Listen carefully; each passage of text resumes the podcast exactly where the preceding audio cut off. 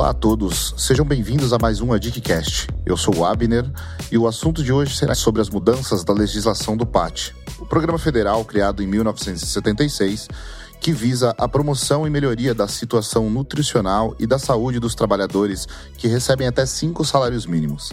Atualmente, esse benefício é usufruído como vale-refeição ou vale-alimentação até mesmo os dois simultaneamente. Cami, o que mais podemos considerar sobre o PAT? É isso mesmo, Abner. Podemos pontuar que PAT é a sigla para Programa de Alimentação do Trabalhador e trata-se de uma política pública executada pela iniciativa privada. No ano de 2021, uma consulta pública foi feita pela Secretaria Especial da Previdência e Trabalho sobre o decreto que instituía o Programa Permanente de Consolidação, Simplificação e Desburocratização de Normas Trabalhistas e o Prêmio Nacional Trabalhista. Nome grande, não é? Mas vamos simplificar para quem nos ouve e vamos chamar apenas de Marco Regulatório Infralegal Trabalhista, que deu início a uma mudança após 45 25 anos de existência do PAT. Isso mesmo. E ainda em 2021, o texto final veio em forma de decreto e publicado no Diário Oficial da União, sendo conhecido como Decreto 10854. Como em toda mudança, houve manifestações contrárias e positivas. Mas hoje vamos entender o que realmente mudou e o que não mudou. Não é mesmo, Cami? É isso mesmo, Abner. E para conversar conosco, trouxemos Jéssica Suror, que há cinco anos atua no setor de benefícios alimentar e é presidente da BBT, a Associação Brasileira das Empresas de Benefícios ao Trabalhador.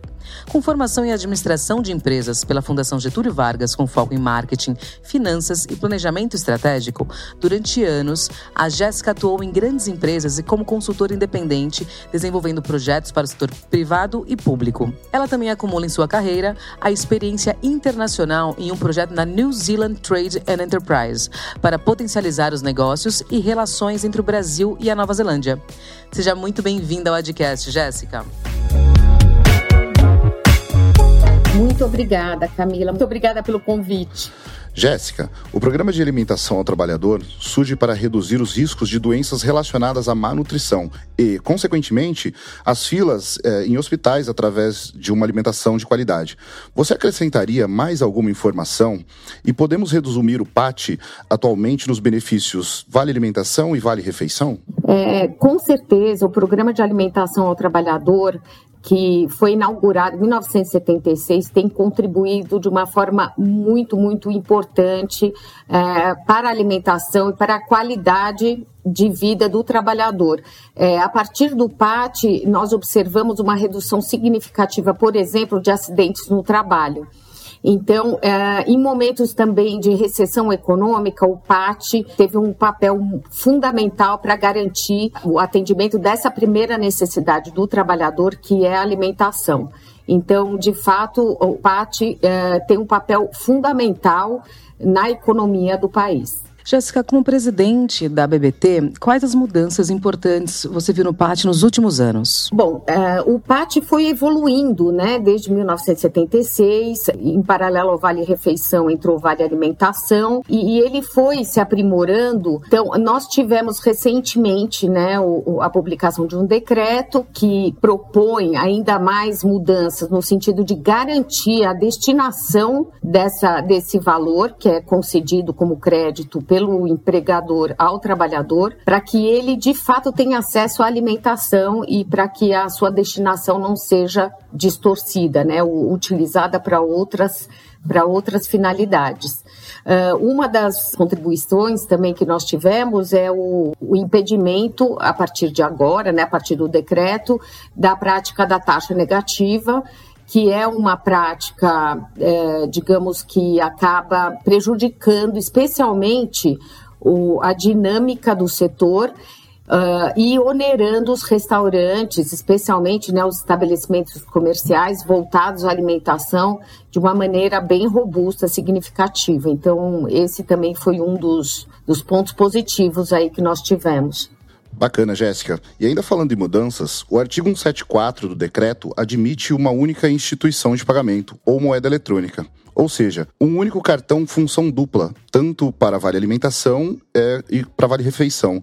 Além dessa alteração, o que o artigo realmente muda na vida do trabalhador brasileiro? Então, de fato, ele. Ah, bom, primeiro que ele uh, dá uma certa garantia jurídica de que o programa ele vai ter continuidade, uma vez que ele uh, apresenta aí travas no sentido de garantir a destinação, como eu falei, né, agora há pouco. Uh, e uma outra questão é que, de fato, ele tenta desonerar custo que subiu as taxas cobradas dos estabelecimentos comerciais que estavam crescendo significativamente. Ele apresenta uma restrição, digamos, a essa prática de descontos, digamos, de taxas negativas na, na negociação entre o que a gente chama de facilitadoras, que são as empresas também né, associadas da BBT, uh, ah, em relação à aquisição de créditos pelo empregador para seus para seus funcionários, trabalhadores. Então, isso, essa prática de taxa negativa vinha onerando muito, né, significativamente os restaurantes e outros estabelecimentos que estavam repassando o aumento desse,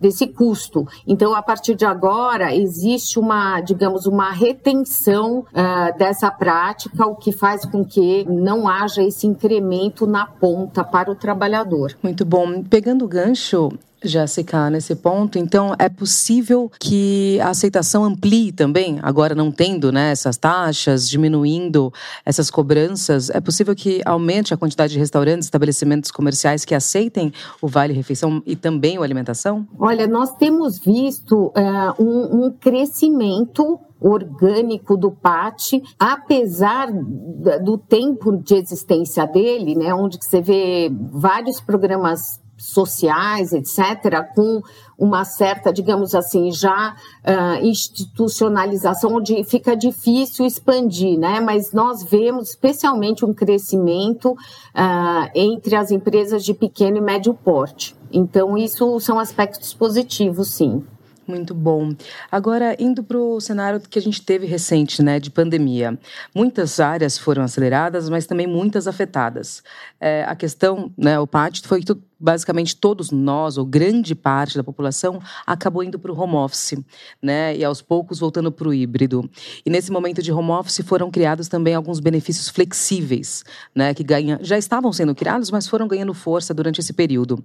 É, você pode falar para a gente qual que é a principal diferença entre o benefício flexível e o PAT, né? É, o flexível, até onde eu consegui enquadrar as informações que eu pesquisei, é, é tudo aquilo que vem para você subir subsidiar né, a sua atuação dentro de casa, né, não, não voltado à alimentação. Quais são as diferenças? Então, é, basicamente, esse é, benefício flexível, ele vem Uh, digamos, propondo uh, como se fosse o uso do crédito para qualquer finalidade, basicamente porque você não tem controle sobre o uso da destinação, que naturalmente ele passa a ser visto pela Receita Federal, pelo Ministério da Economia, etc., como um salário adicional. Então, ele pode passar a ser tributado. O que, que acontece hoje? Hoje, você tem o valor concedido a título de benefício alimentação, ele não é objeto de nenhuma tributação. Né? Então você tem essa garantia porque é, um, é uma isenção fiscal que o governo concede justamente para ajudar, né, para promover a alimentação da população, vai do trabalhador. Na medida em que você passa a, a poder destinar esse crédito para qualquer finalidade, é, ele pode passar a ser visto como um salário adicional, o que não é positivo, porque é, você acaba, digamos, afetando o, a, a, estrutura primordial do, do programa, né, da, do programa do PAT, na verdade, originalmente, que é de fato garantir a destinação desse crédito. Certo, então é, posso confirmar né, dessas mudanças positivas que você trouxe e ainda trazendo esse ponto de reflexão é, desse salário, né, desse, desse, agregado, valor agregado ao salário, né, eu acho que é possível afirmar que vai ser mantidas as garantias primordiais do PAT, né, que tudo que está sendo feito é para garantir que esse benefício conquistado né, lá na década de 70, ele seja mantido. Né? Com certeza, e nós assim, foram muitos anos de evolução, é, muitos anos de discussões com o próprio Ministério do Trabalho, né, para que a gente possa adequar o programa às novas realidades. Então, de fato, é uma conquista, né, de muito tempo e, e muita interlocução entre governo, entre o RH das empresas, as próprias facilitadoras, os estabelecimentos comerciais. Então, é um sistema que evoluiu e amadureceu ao longo dos anos e nós consideramos isso uma grande conquista. E, a, na verdade, a flexibilização pode parecer algo bem positivo, digamos, moderno, mas ele fragiliza a, a concessão do benefício. Essa que é a realidade. Jéssica, e com as movimentações recentes da política nacional, que foram importantes para as mudanças, de forma geral, nas regras do programa, mas quais impactos a gente ainda pode vivenciar no pátio para os próximos anos? Você acha que a gente tem algum risco do programa chegar ao fim? Então, é, nós trabalhamos para que não aconteça isso, porque, é, de fato, o, o, digamos, até o próprio RH das empresas traz essa, esse benefício como quase que um pressuposto já, né? Então, já foi incorporado pelo empresariado. Agora, recentemente, com a medida provisória, nós tivemos também um avanço no sentido de aproximar uma figura jurídica que apareceu em 2017 com a reforma trabalhista, uh, apareceu no artigo 457 uh, da CLT, uh, auxílio alimentação. Então, o auxílio alimentação ele veio garantindo a não tributação do valor creditado ao trabalhador, porém sem nenhuma regulamentação, sem nenhuma regra. E eh, justamente foi essa figura que deu suporte para o aparecimento dessas plataformas digitais aí que têm explorado a flexibilização do uso do crédito. Né? Então, agora a MP de fato traz uma aproximação da, de, dessa figura jurídica do auxílio alimentação ao PAT, né? Então, uh, uh, na verdade, a medida provisória tem vários quesitos aí que diz que vão passar a ficar legais, a serem, uh, a funcionar oficialmente a partir de maio do ano que vem, mas, eh, de fato, para a gente também é uma, uma coisa positiva, porque ele diz claramente que o benefício tem que ser destinado a fins de alimentação, apesar da flexibilidade aí que eles têm explorado, Uh, ele, ele diz claramente que isso tem que acontecer. Então, a gente vê como bem, bem positivo também. Então, Jéssica, é, falando, né, que é, acho que assim, está muito claro para a gente, e eu como profissional CLT, né, numa companhia onde a gente tem os benefícios de alimentação e refeição, fico muito contente em saber que há legislação e que vocês estão trabalhando para manter né, esse benefício. Agora, uma dúvida. A gente está em São Paulo, né, uh, a gente está habituado às, a grandes cidades, onde a gente conhece as principais bandeiras, né, os principais facilitadores que têm esse, esse benefício. Conta para a gente um pouquinho, fora das grandes capitais, como que são trabalhados esses benefícios? É comum? É mais o alimentação? É mais o refeição? Como que é?